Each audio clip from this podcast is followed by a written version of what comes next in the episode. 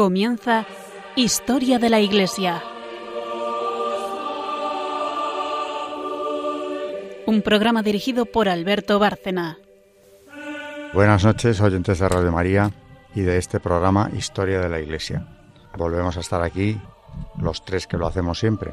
Buenas noches, María Ornedo. Buenas noches. Buenas noches, Carmen Tour de Montis. Buenas noches. Y buenas noches a todos nuestros oyentes.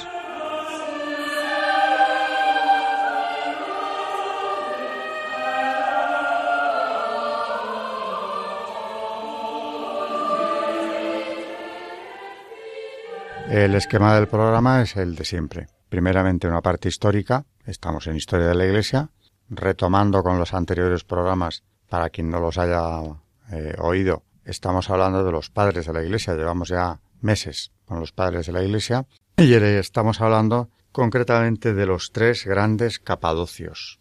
En los anteriores hemos hablado de dos de ellos, San Basilio y San Gregorio eh, Nacianceno. Nos queda uno, el tercero, que es San Gregorio de Nisa. Eso es en la parte histórica lo que Carmen nos va a traer. Eh, a continuación, después de la pausa, vendrá el santo, que en este caso es él, santo relacionado con el tema del programa, pues este tercero de los padres capadocios. Y en la tercera sección, María Ornedo, como siempre, pues nos traerá magisterio, pero magisterio directamente de este santo del que estamos hablando hoy.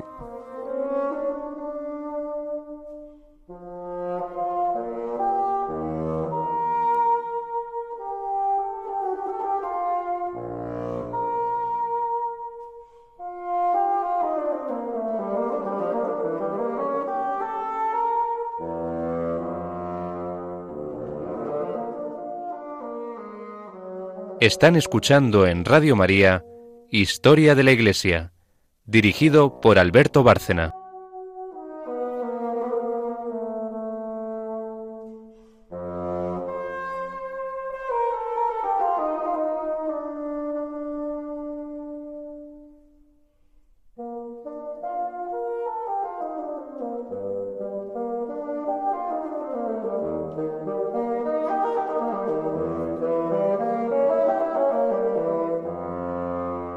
Repitiendo un poco lo dicho, pero ya centrándonos en este último, tercero y último de los grandes capadocios. Eh, el tercero de estos eh, padres capadocios es el hermano menor de San Basilio, Gregorio Niseno, dotado de gran talento, como decíamos ya el otro día, introduciendo a los, a los últimos, a los dos últimos padres de, de este grupo. Seguramente el más profundo de los tres compone la gran catequesis, una gran exposición y defensa de los principales dogmas del cristianismo. Así que con motivo se llama así, la Gran Catequesis.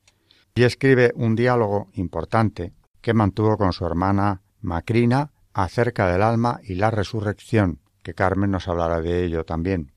Gregorio de Nisa es por último uno de los padres de la mística cristiana y descubrió sobre la base de su experiencia personal la acción del logos en el alma que completa la obra de salvación iniciada en el bautismo. Así que adelante con la parte histórica, Carmen.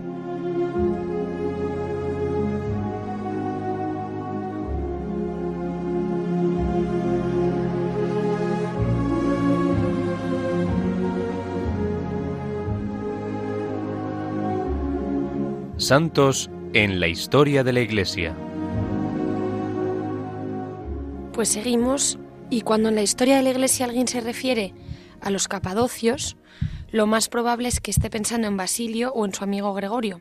No obstante, dentro de esta categoría está incluido un personaje más que, más que forma parte integral del relato. Se trata del otro Gregorio, el hermano pequeño de Basilio. Su carácter se parecía mucho más al de Gregorio Naciancieno que al de su hermano. Era apacible, introvertido y un hombre antes de letras que de armas. No recibió una educación formal tan exhaustiva como la de Basilio, y los principales maestros de este otro Gregorio fueron su madre, su hermana Macrinia y Basilio, a quien siempre consideró su guía. Quizá fue este quien le transmitió el deseo de seguir los pasos de su padre como profesor de retórica. Gregorio emprendió la búsqueda del éxito en su carrera profesional y contrajo matrimonio. La carrera espiritual no despertaba en él demasiado interés. En cierta ocasión, su piadosa madre le convenció para que asistiera a una vigilia en familia en honor de los 40 mártires de Sebaste, Gregorio se aburrió tanto que se quedó dormido en mitad del oficio y se despertó aterrado. había soñado que al intentar cruzar una puerta para entrar en un hermoso jardín, los 40 mártires los sacaban a palos. Gregorio, culpable de, indiferencia hacia los mártires y hacia Dios en general, se arrepintió y decidió cambiar de vida, para caer de nuevo en la tibieza en cuanto regresó a la realidad. Al parecer fueron los reproches de Gregorio Nacianceno los que finalmente le hicieron darse cuenta de que Basilio y Macrina habían escogido la mejor parte. Así que el otro Gregorio se marchó a pasar una larga temporada con Gregorio Nacianceno en el retiro monástico de sus hermanos. Allí Basilio le instruyó en las escrituras y en la teología, haciendo especial hincapié en la obra de Orígenes. Basilio, una vez nombrado obispo, reclutó a su hermano a su servicio. Gregorio fue nombrado obispo de un semillero arriano, la aldea de Nisa, donde demostró ser un gran orador. La gente le cobró especial afecto, pero no estaba demasiado dotado para los asuntos prácticos ni manejaba bien los conflictos y las intrigas. Al poco tiempo unas falsas acusaciones le valieron el destierro, y estuvo dos años recorriendo la región, enfermo y abatido, antes de volver a ser reclamado en 378 tras la muerte del último emperador arriano. Al año siguiente sufrió una doble tragedia. Primero perdió a su hermano Basilio y pocos meses después a Macrina. La breve vida de Macrina, que escribió más tarde, revela la influencia de su hermana sobre él, sobre Basilio y sobre tantos otros. Gregorio disfrutó del privilegio de hallarse junto a Macrina en sus últimos momentos. Lo curioso es que en lugar de confortarla, se dedicó a desahogarse con su hermana moribunda y a contarle todos los problemas que había tenido con los arrianos y el emperador Valente, así como sus años de amargo destierro. Es impresionante la fortaleza que revelan las palabras de la exhortación que la hermana mayor, auténtico pilar espiritual, dirigió a aquel obispo erudito. Le dijo, ¿no cesarás de desconocer los beneficios divinos? ¿No pondrás remedio a la ingratitud de tu alma? ¿Por qué no comparas lo tuyo con lo de tus padres? y eso que, ante los ojos de este mundo, nosotros podemos enorgullecernos precisamente de aparecer como bien nacidos y proceder de buenos padres. Nuestro padre gozó en su tiempo de una gran consideración, pero su reputación solo llegaba a los tribunales de la región. En consecuencia, aunque aventajaba a los demás por su retórica, su fama, no, no pasó los límites del ponto, pero a él le era suficiente con ser admirado de su patria. Tú, en cambio, eres renombrado en ciudades, pueblos y gentes. A ti te envían las iglesias para que les des ayuda, y te llaman las iglesias para que pongas orden. ¿No ves la gracia en esto? ¿Tampoco alcanzas a ver la causa de tales bienes? Es decir, que las oraciones de tus padres te llevan hacia lo alto, pues no posees dentro de ti ninguna preparación para esto, o muy poca. Las oraciones de sus difuntos padres, y más probablemente las de sus abuelos santos, unidas al ejemplo de sus hermanos mayores y de su amigo Gregorio Nacianceno, dejaron en él, una honda huella. De hecho, este otro Gregorio, tímido, melancólico y enfermizo, con una educación básica adquirida en la familia, escribió más y con mayor profundidad que los otros. Por lo que se refiere a la herencia literaria y filosófica, supuso integrarla en la tradición cristiana con mayor acierto aún que sus dos colegas educados en Atenas e incluso que el inigualable Orígenes. Ese acierto resulta especialmente notable en su síntesis del concepto clásico de virtud y la, noción bíblica de santidad. Y hablando de orígenes, desde la época del genial alejandrino, nadie había intentado llevar a cabo una exposición sistemática y exhaustiva de la teología cristiana. Eso fue precisamente lo que hizo Gregorio de Nisa. Aunque su oratio catequética está más cerca de los manuales prácticos, dirigidos a los catequistas que el libro de Orígenes de Principis, ofrece algunas explicaciones sumamente originales tanto de la Eucaristía como de la teología de la salvación.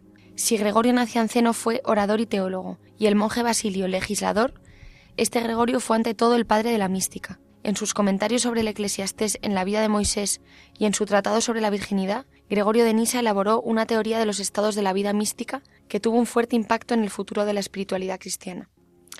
Los tres estados que establece de purificación, iluminación y contemplación podrían dar a entender que cuando alguien alcanza el tercero, de oración contemplativa o unitiva, significa que ha llegado, pero no es así. Según Gregorio, el viaje espiritual es una aventura dinámica de unión cada vez más profunda con Dios, que no puede nunca estancarse o caer en el tedio, ya que nuestra naturaleza creada no es capaz de contener o abarcar la plenitud del Dios infinito.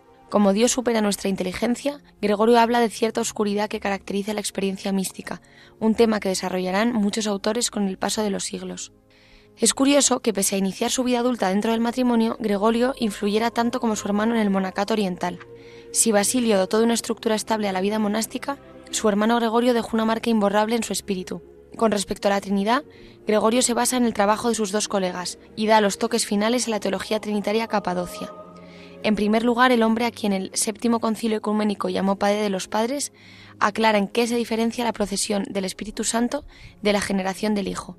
La distinción, de las divinas personas, afirma Gregorio, se basa en sus relaciones interpersonales de origen.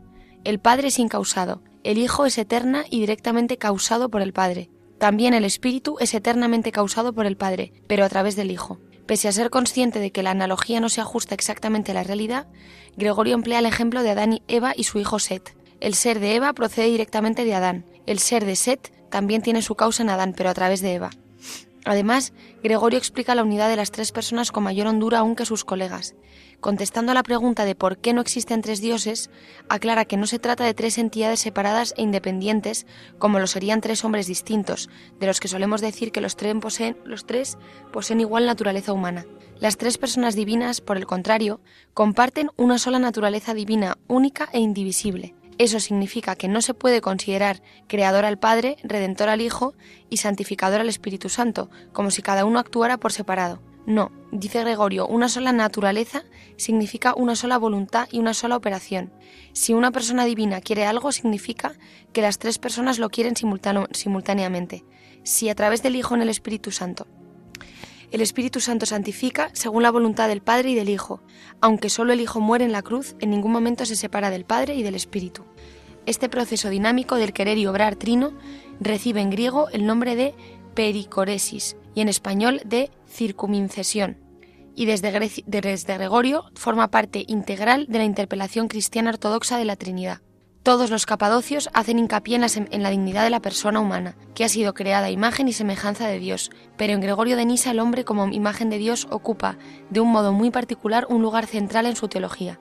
Da la impresión de que su exhaustiva reflexión sobre la igualdad y la unidad de las tres personas divinas le lleva a descubrir sus implicaciones para la igualdad en dignidad de toda persona humana, y una de esas implicaciones consiste en considerar la condición de esclavo totalmente incoherente con la verdad revelada de la dignidad humana. En una de sus homilías sobre el eclesiastés, Gregorio condena tajantemente una institución que es intrínsecamente mala. Dice, He adquirido esclavos y esclavas. Dime sinceramente, ¿a qué precio? ¿Qué cosas he encontrado en todo lo existente que fuese de igual valor que la naturaleza humana?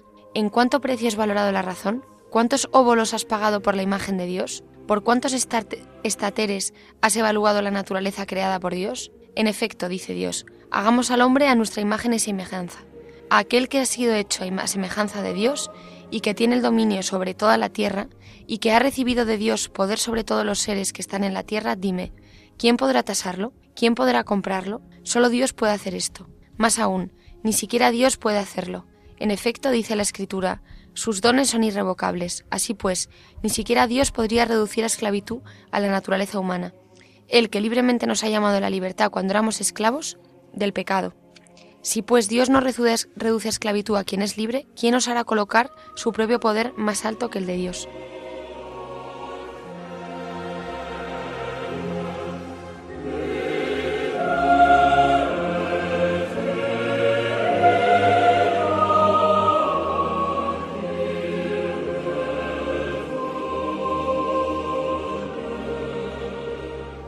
Pues estamos hablando nada menos que de la dignidad del hombre, algo en nuestros días hay que insistir mucho en ello porque efectivamente la vida humana, como me estaba comentando antes María, ha perdido todo valor, o por lo menos se ha relativizado ese valor. Claro, todo depende en una cultura, en un país, eh, en una legislación, de la visión antropológica que se tenga. O partimos de la base de que el hombre es imagen de Dios y tiene, por tanto, la dignidad inherente a ese hecho, que es definitivo, o claro, su vida tiene un valor también que se puede relativizar. De Benedicto XVI también habló, eh, perdón, al revés, de Gregorio de, de, Nisa. de Nisa también habló Benedicto XVI y esto es una maravilla porque aquí tenemos magisterio sobre magisterio, sobre el magisterio del Santo Padre de la Iglesia, el magisterio de este Papa que, como hemos dicho en programas anteriores, tanto habló de los padres. Pues sí, también, eh, igual que, en, que habló, como contamos en, el programa pasado, de Gregorio de Nacianceno, también habla de San Gregorio de Nisa. Dice, bueno, eh, dice mm, eh, bueno, porque habló de los tres, además de los capadocios, eh, hubo unas catequesis muy, muy la verdad, muy interesantes sobre ellos tres. Y mm, bueno, primero hablo un poco sobre su vida y, pues igual que hemos contado antes, que recogió la herencia espiritual de, San Basilio y sobre todo de su hermana. Y, y San Gregorio manifiesta, dice Benedicto XVI, con claridad la finalidad de sus estudios, el objetivo supremo al que orienta su trabajo teológico, no dedicar la vida a cosas banales, sino encontrar la luz que permita discernir lo que es verdaderamente útil. Encontró en el cristianismo este bien supremo, supremo gracias al cual es posible la imitación de la naturaleza divina. Con su aguda inteligencia y sus amplios conocimientos filosóficos defendió la fe cristiana contra los herejes que negaban la divinidad del Hijo y del Espíritu Santo. Comentó la Sagrada Escritura reflexionando especialmente en la creación del hombre. La creación era para él un tema central. Veía en la criatura un reflejo del Creador y en ella encontraba el camino hacia Dios. Escribió también un importante libro sobre la vida de Moisés, a quien presenta como hombre en camino hacia Dios, y luego un gran discurso catequístico, donde expuso las líneas fundamentales de la teología, para ofrecer a los catequistas un sistema de referencia para sus explicaciones. Dice también Benedicto XVI que su teología no era una reflexión académica, sino la manifestación de una vida espiritual y de una vida de fe vivida. Mm, exaltó también la virginidad consagrada y propuso como modelo insigne la vida de su hermana santa, de la que ya hemos hablado Macrina, que fue para él siempre una guía y un ejemplo. Dice eh, también eh, eh, hablando de las criaturas, dice, en efecto, el hombre es un reflejo de la belleza original que es Dios. Todo lo creó, lo que creó Dios era óptimo. Y añade, lo testimonia el relato de la creación. Entre las cosas óptimas también se encontraba el hombre, dotado de una belleza muy superior a la de todas las cosas bellas. ¿Qué otra cosa podría ser tan bella como quien era semejante a la belleza pura e incorruptible? Al ser reflejo e imagen de la vida eterna, era realmente bello. Es más, bellísimo con el signo radiante de la vida en su rostro. El hombre fue honrado por Dios y situado por encima de toda criatura. El cielo no fue hecho imagen de Dios, ni la luna, ni el sol, ni la belleza de las estrellas, ni nada en lo que aparece en la creación. Solo tú, alma humana, has sido hecha imagen de la naturaleza que supera toda inteligencia, semejanza de la belleza incorruptible, huella de la verdadera divinidad, receptáculo de vida bienaventurada, imagen de la verdadera luz al contemplar la cual te conviertes en lo que es Él, pues por medio del rayo reflejado que proviene de tu pureza, tú imitas a quien brilla en ti. Nada de lo que existe es tan grande que pueda ser comparado a tu grandeza. Meditemos en este elogio del hombre. Veamos también cómo el hombre se ha degradado por el pecado y tratemos de volver a la grandeza originaria. El hombre solo alcanza su verdadera grandeza si Dios está presente. Por tanto, el hombre reconoce dentro de sí el reflejo de la luz divina. Purificando su corazón, vuelve a ser como al inicio, una imagen límpida de Dios, belleza ejemplar. De este modo el hombre al purificarse puede ver a Dios como los puros de corazón. Si con un estilo de vida diligente y atento lavas las fealdades que han depositado en tu corazón, resplandecerá en ti la belleza divina. Contemplándote a ti mismo verás en ti aquel que anhela tu corazón y serás feliz. Por consiguiente, hay que, hay que lavar las fealdades que se han depositado en nuestro corazón y volver a encontrar en nosotros mismos la luz de Dios. Así pues, el hombre tiene como fin la contemplación de Dios. Solo en ella podrá encontrar su satisfacción. Para anticipar en cierto modo este objetivo ya en esta vida, debe avanzar incesantemente hacia una vida espiritual, una vida en diálogo con Dios. En otras palabras, y esta es la lección más importante que nos deja San Gregorio de Nisa, la plena realización del hombre consiste en la santidad, en una vida, vida vivida en el encuentro con Dios, que resulta así luminosa también para los demás y también para el mundo. Bueno, qué maravilla, los dos la mezcla, el, el, Papa, y el, el, Papa santo. y el Santo es impresionante. Claro, y al final volvemos a insistir en esto, la dignidad del hombre eh, es algo que no tiene igual que es el rey de todo lo creado. Eso está ya en el Génesis. Y ni siquiera lo más deslumbrante de la naturaleza se puede comparar con una persona humana, porque solo el ser humano es un reflejo de Dios, es una criatura, imagen, creada imagen y semejanza suya. Es que además yo creo que, eh, vamos a ver, según está nuestra sociedad en este año del 2019, ¿no? en el que hasta a nosotros que intentamos llevar pues una vida de oración, una vida de sacramental, en fin, se nos ha contagiado este esta detestación al hombre que hay hoy en día, porque es detesta tan tal es la detestación que se le mata antes de nacer y antes de morir. porque no le dan ninguna importancia al hombre. Yo no lo sé, no sé cómo se puede hacer, pero creo que sería bueno que las personas partidarias de la eutanasia o partidarias del aborto se dieran cuenta de la maravilla de, nuestra religión católica en la que desde los santos padres que tendremos que volver a refrescar y que ellos nos ayudan a ver las sagradas escrituras porque nos las, nos las dan de una manera magistral.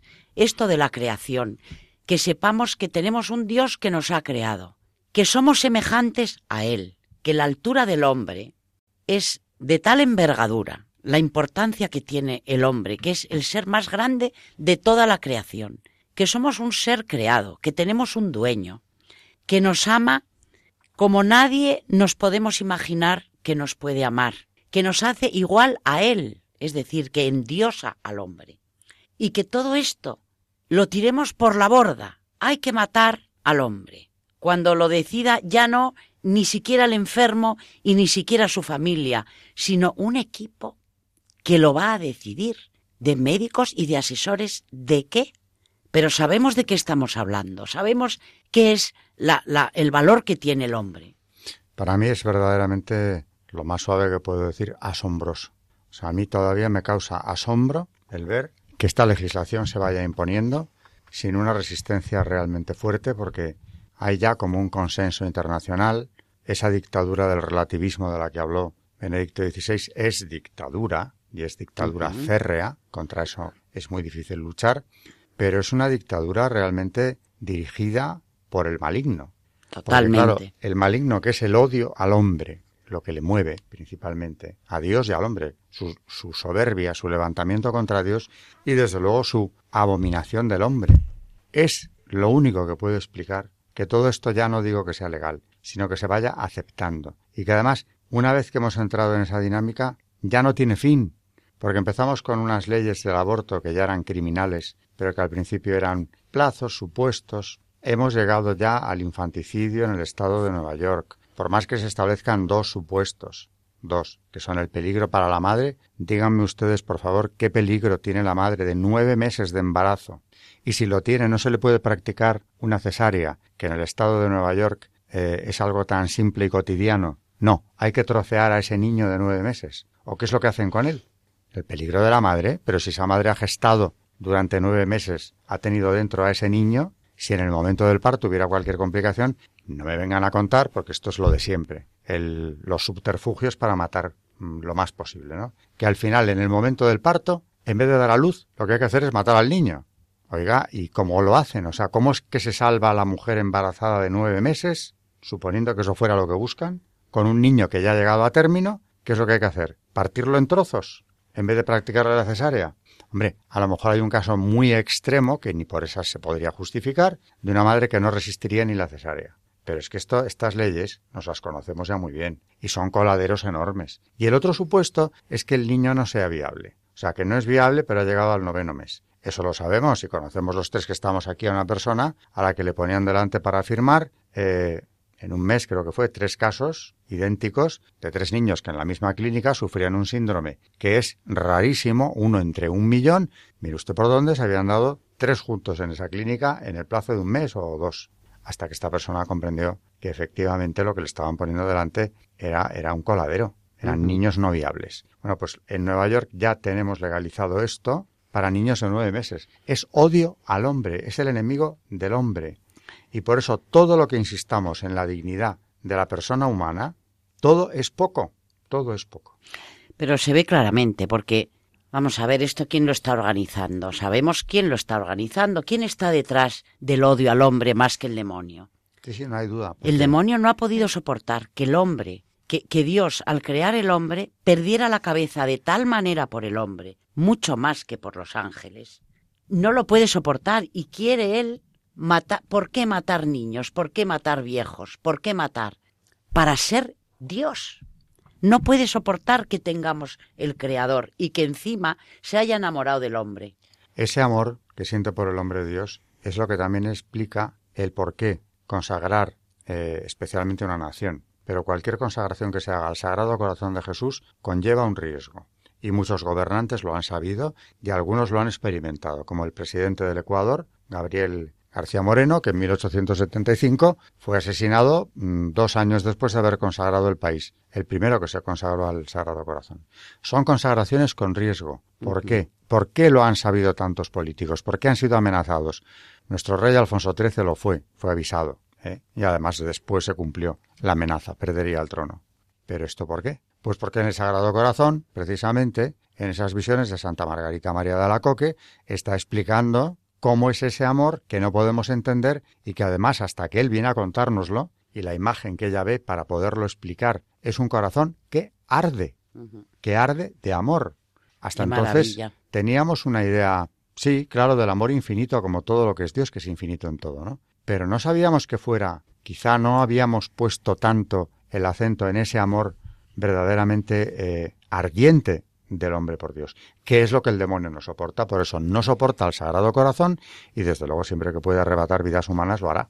Es que, perdón por insistir, pero ¿cómo es la, de la homilía que, de la, que cita Benedicto? ¿Cómo es el, el, el párrafo que cita? Repítelo. si, no os importa, lo vuelvo a leer porque me parece Por supuesto, además maravilloso. habrá alguien que ha llegado tarde y no lo habrá oído. Dice, el cielo no fue hecho a imagen de Dios, ni la luna, ni el sol, ni la belleza de las estrellas, ni nada de lo que aparece en la creación. Solo tú, alma humana, has sido hecha imagen de la naturaleza que supera toda inteligencia, semejanza de la belleza incorruptible, huella de la verdadera divinidad, receptáculo de vida bienaventurada, imagen de la verdadera luz, al contemplar la cual te conviertes en lo que Él es, pues por medio del rayo reflejado que proviene de tu pureza, tú imitas a quien brilla en ti. Nada de lo que existe es tan grande que pueda ser comparado a tu grandeza. El hombre es la única criatura capaz de conocer, amar y responder a su creador. Y esa diferencia es una diferencia absoluta con cualquier otra. Eh, bueno, eh, nos ha llegado el momento de irnos al, a la biografía del santo, que nos trae Carmen, como siempre.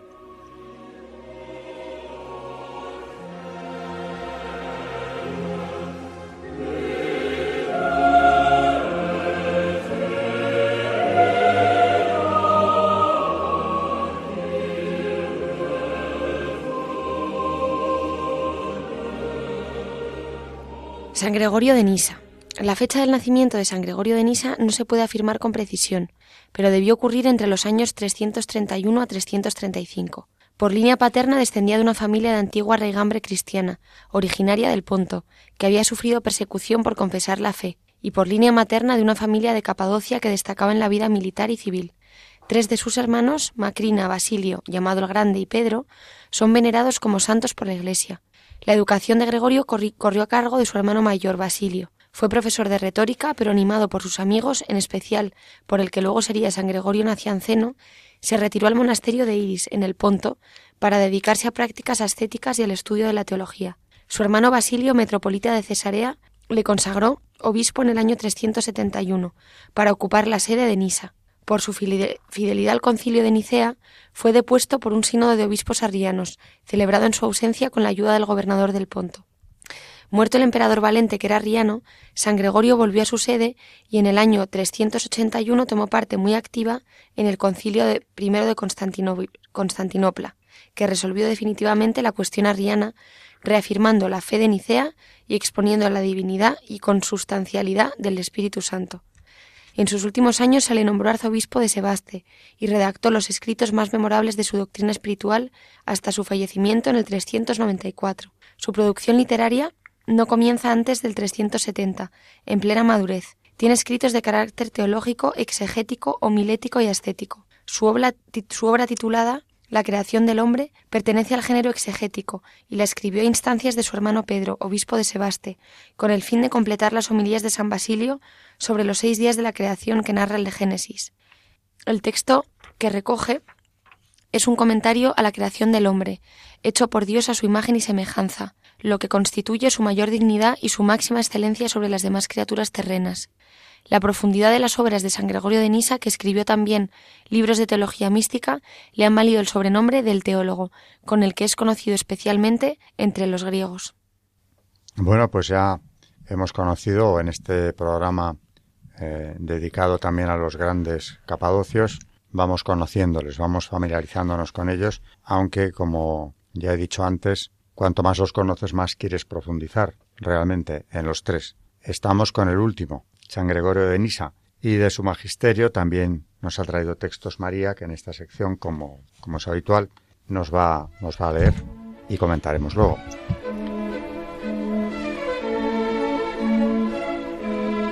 El Magisterio de la Iglesia.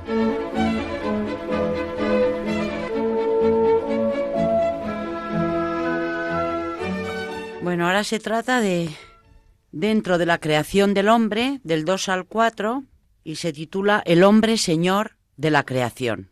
Y dice, todavía no se hallaba en este hermoso domicilio del universo la criatura grande y excelente que llamamos hombre. Realmente no era conveniente que apareciera el soberano antes que los súbditos sobre quienes tenía que mandar. Preparado primeramente el imperio, era lógico que se proclamare luego el emperador, es decir, después que el hacedor de todas las cosas le hubo dispuesto la creación entera a modo de regio palacio. Ese palacio es la tierra, las islas, el mar y finalmente el cielo, tendido sobre todo como una bóveda. Y en este palacio se reúnen riquezas de todo linaje. Riquezas llamo a la creación entera, cuantas plantas y árboles hay en ella, y cuanto en ella siente, respira y está animado. Y si entre las riquezas hay que contar otras cosas que por su elegancia o la belleza de su color tienen los hombres por preciosas, por ejemplo, el oro, la plata, las piedras preciosas que codician los hombres, también éstas en abundancia las escondió Dios como regios tesoros en las profundidades de la tierra. Después hizo aparecer al hombre en el mundo para que fuera, de una parte, espectador de sus maravillas, y de otra, amo y señor, y por la hermosura y grandeza de lo que contemplaba, rastreara el poder inefable de quien lo hiciera todo, que ningún discurso alcanza. He aquí la causa por la que el hombre fue introducido el último en el mundo, después de creado todo lo demás. No es que fuera echado al último lugar como despreciable, sino que apenas nacido recaía sobre él la realeza de la creación que había de estarle sujeta. Un excelente anfitrión no introduce a su convidado en casa antes de que esté dispuesta la comida. Primero se prepara todo dignamente. Se adorna espléndidamente la casa, el comedor, la mesa. Una vez que todo está a punto, se introduce al convidado dentro del hogar. Así el Señor, nuestro anfitrión opulento y espléndido, después que hubo adornado elegantemente su casa y preparado un gran convite en el que no había de faltar deleite alguno, introdujo finalmente al hombre, al que le tocaba no adquirir lo que faltaba, sino gozar de lo que allí había. De ahí que hiciera Dios que el hombre, por su constitución misma, constara de los elementos, mezclando lo espiritual con lo terreno. De este modo, habría de resultarle con natural y propio el doble goce, de Dios por la parte más divina de su naturaleza, de los bienes de la tierra por la sensación que es también terrena. Tampoco hay que pasar por alto que la creación es, por decirlo así, improvisada por el divino poder. Los cimientos del mundo y todo el universo aparecen sin más arte al mandato de Dios. Pero la creación del hombre va precedida de un consejo.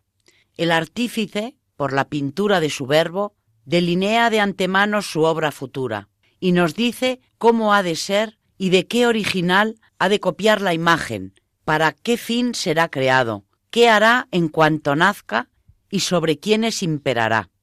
Todo lo discute de antemano el verbo, a fin de que el hombre reciba una dignidad más antigua que su mismo nacimiento, y antes de recibir el ser, posea la soberanía sobre los demás seres creados. Por eso cuenta la escritura que dijo Dios, hagamos al hombre a nuestra imagen y semejanza, e impere sobre los peces del mar, sobre las bestias de la tierra, y sobre las aves del cielo y sobre la tierra entera. Oh maravilla, es creado el sol y no precede consejo alguno. Lo mismo el cielo, que no tiene igual por su belleza en la creación. Toda esa maravilla surge al imperio de una sola palabra, sin que la escritura nos diga de dónde, ni cómo, ni cosa otra alguna. Y así sucede con todas y cada una de las demás criaturas. Los astros, el aire que nos separa de ellos, el mar, la tierra, los animales, las plantas, todo se produce por la simple palabra de Dios.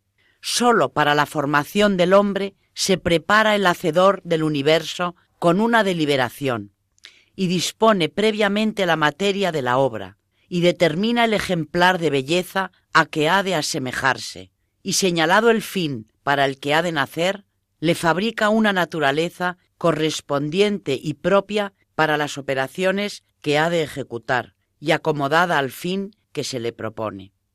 A la manera que en las cosas humanas los artífices dan a los instrumentos que fabrican aquella forma que parece ser la más idónea al uso al que se destinan, así el artífice sumo fabricó nuestra naturaleza como una especie de instrumento, apto para el ejercicio de la realeza, y para que el hombre fuera completamente idóneo para ello, le dotó no sólo de excelencias en cuanto al alma, sino en la misma figura del cuerpo. Y es así que el alma pone de manifiesto su excelsa dignidad regia, muy ajena a la bajeza privada, por el hecho de no reconocer a nadie por Señor y hacerlo todo por su propio arbitrio. Ella, por su propio querer, como dueña de sí, se gobierna a sí misma. ¿Y de quién otro, fuera del rey, es propio semejante atributo? Según la costumbre humana, los que labran las imágenes de los emperadores tratan primeramente de reproducir su figura y revistiéndola de púrpura expresan juntamente la dignidad imperial. Es ya uso y costumbre que a la estatua del emperador se le llame emperador. Así, la naturaleza humana, creada para ser señora de, todas las otras criaturas, por la semejanza que en sí lleva del Rey del universo, fue levantada como una estatua viviente y participa de la dignidad y del nombre del original primero. No se viste de púrpura, ni ostenta su dignidad por el cetro y la diadema, pues tampoco el original lleva esos signos. En vez de púrpura, se reviste de virtud, que es la más regia de las vestiduras.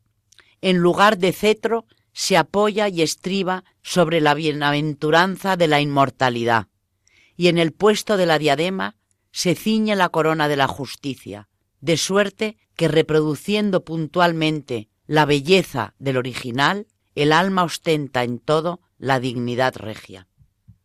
Pues eh, una nueva meditación sobre la dignidad de la persona. Hablábamos antes precisamente de que si no partimos de este concepto, eh, puede venir cualquier cosa. Y por cierto, hablando de eutanasia, eh, ya el año pasado, un diputado del Parlamento francés, del partido de Macron, aunque viene del, del socialista, el diputado Touraine, andaba recogiendo firmas en el Parlamento para poder llevar allí y legalizar la eutanasia infantil que hasta hace poco, siendo así que siempre es inaceptable, la eutanasia tenía como requisito el hecho de que la víctima, porque es lo que es, lo pidiera. Ahora no va a hacer ni falta. Es decir, un menor de edad eh, que no tiene capacidad jurídica ninguna porque no puede hacer nada por sí solo, jurídicamente hablando, es eliminable o pretenden que se convierta en un ser eliminable si, como tú decías antes, lo dictamina el equipo de turno o quien sea, ¿no? Puede ser la familia, un acuerdo, o quien sea, eliminar al niño. y además, si a eso se le añade que no hay que descartar que se contemplen ya incluso, porque ya ocurre, por ejemplo, en Holanda, hace poco vino al CEBA a darnos una, bueno, en una jornada provida que tuvimos, vino un holandés que nos contaba cómo allí ya se contempla la eutanasia por mm, depresión. No, no, hace falta que sea una enfermedad incurable ni que sea un enfermo terminal. Alguien que sufre eh, eh, psíquicamente hasta un punto determinado que le resulta insoportable, pues entonces es justificable que se le, que se le dé muerte. Y en el caso de los menores, lo mismo. O sea, que es que cuanto más oigo hablar de esto y cómo los padres de la Iglesia explican lo que es el hombre, crece mi asombro en relación con esto, o sea, con la legislación actual. Es algo increíble. Y sobre todo, para mí lo peor es como cuando, me acuerdo en unos ejercicios espirituales, el padre de la cueva nos decía, lo peor de todo es cuando el hombre se acostumbra al pecado. Ya no le extraña el pecado, no tiene remordimientos porque se ha congraciado con el pecado, ¿no? Y a nosotros creo, por lo menos a mí, nos está pasando un poco lo mismo. Es que deberíamos de, cada día leer eh, o, darnos cuenta ya, ya no solamente nuestra vida espiritual, sino también en la lectura espiritual ver qué es el hombre, porque tenemos tales noticias, tal bombardeo de gente que, que no valora, valora tampoco al hombre como para matarlo, que tenemos que darnos cuenta de que, de que el Creador nos tiene plasmados en la palma de su mano, que nosotros no podemos hacer eso con nuestra vida, que nuestra vida no podemos tratarla así, y menos permitir que un equipo médico ya ni siquiera preguntara a los familiares, ni al enfermo. Hace poco, en un programa que, que asistí con, con mi hermana, que también era de Radio María sobre los enfermos, hablaba ella y, y, y yo también de, de que vayamos a un hospital a ver, yo cuando voy a ver a mis enfermos, de la maravilla que ves a un Cristo que está en la cama y la maravilla de, de su familia. Y yo como siempre les digo, y además se lo digo a ellos, digo, es que la gente tiene que ver qué es el amor, es que lo que estoy viendo yo en esta cama, con esta señora que me está diciendo su marido, que es la princesa de su vida y que vive por ella y que da la vida por ella, una señora llena de cables y terminal, y que él está enamorado como el primer día y que le da la mano y que no puede porque la cantidad de amor que tiene en su corazón le lleva a no separarse de ella ni un segundo. Pues son cosas que tenemos que ver todos los días, que, que yo, yo le digo a, a, a todo el mundo que vayan a verlo porque es lo que es el amor. Nosotros estamos hechos a imagen y semejanza de Dios y Dios nos quiere así.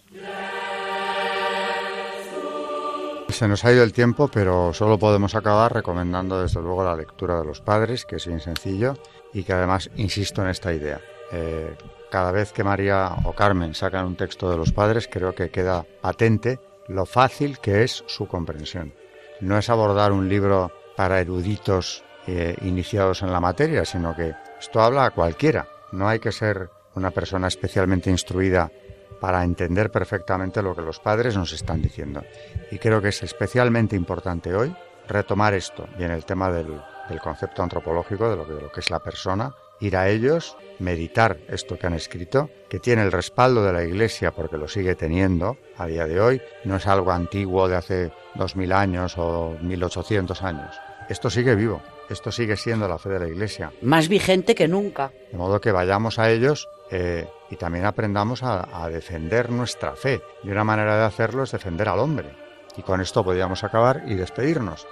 Así que buenas noches y gracias, María Ornedo. Buenas noches, gracias. Buenas noches y gracias también, Carmen Turdemontis. Buenas noches y muchas gracias. Gracias y buenas noches a todos nuestros oyentes de Radio María y de Historia de la Iglesia.